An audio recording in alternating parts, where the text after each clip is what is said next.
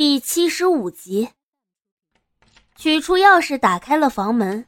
冷夜晨便看见床上躺着的人，他微微舒眉，轻手轻脚的走到了简若曦的床前。床上的人早已熟睡，冷夜晨没有开灯，皎洁的月光透过窗子照射进来。冷夜晨微微俯下身，细细端详着眼前的人。六年的时间。她的容颜并没有太多的改变，只是褪去了婴儿肥，显得更加清秀成熟。望着简若曦的安静睡容，冷夜晨心中微微一动，思绪忍不住飞到了过去。冷夜晨，我好饿啊，不如我们翻墙出去吃夜宵吧。电话那头传来简若曦兴冲冲的声音。冷夜晨看了眼窗外的飞雪。外面很冷，你一个大男人还怕冷？好了好了，你准备一下，我在学校后门那里等你。你自己一个人可以？废话，老娘以前可是练过的。哎呀，不和你说了，你快点出来啊，外面可冷了。听到他发脾气的声音，冷夜晨忍不住笑了笑，鬼使神差的听了简若曦的话，生平第一次翻了墙。冷夜晨到达两人约定的地方。却迟迟没有等来简若曦，雪越下越大，冷夜晨又等了一会儿，眉梢上渐渐染了几丝担忧。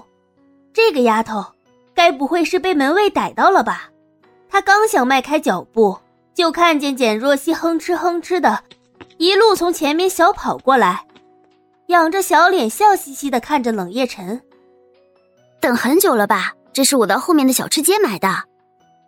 简若曦说着。像献宝一样的将怀里的小笼包拿了出来，望着他因为激动而微微有些泛红的脸蛋儿，冷夜晨心中一动，伸出手轻轻的刮了刮他的鼻子。怎么这副模样？简若曦随意披了一件外套，纽扣也没有扣上，露出了里面的高领羊绒衫。哎呀，我这不是怕小笼包凉了才一直揣在怀里暖着的吗？你居然无视我的好心！简若曦皱眉撅嘴，一脸的不服气。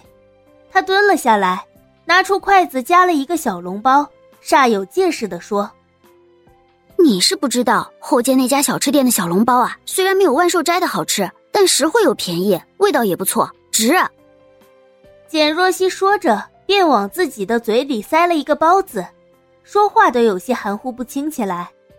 冷夜晨陪着他一同蹲下。取了他手里的筷子，也夹了一个放入口中。怎么样，好吃吗？简若曦期待的问。冷夜晨没有直接回答他，只是将手中的纸盒拿了过来，又往嘴里塞了个包子。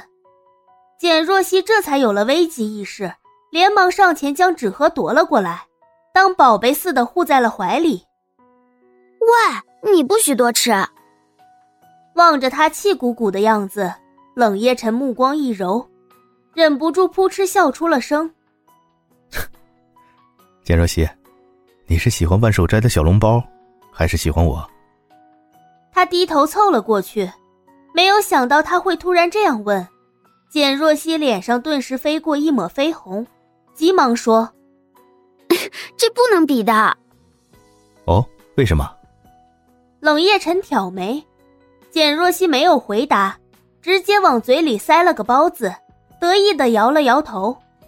等他全部消灭完食物后，简若曦这才满足的咂巴了两下嘴，一脸憧憬的望着黑色的夜空，若有所思。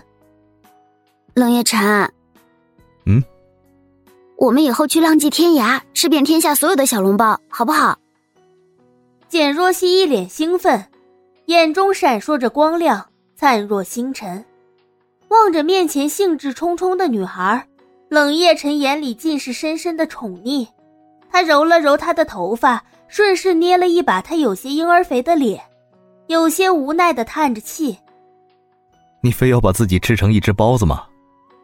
简若曦的身子不由得一僵，语气也变得有些诡异：“冷夜晨，我问你件事。嗯，你是不是用吃包子的手？”揉了我的头。回忆起往事，冷夜晨眼底一揉，嘴角不自觉的微微上扬。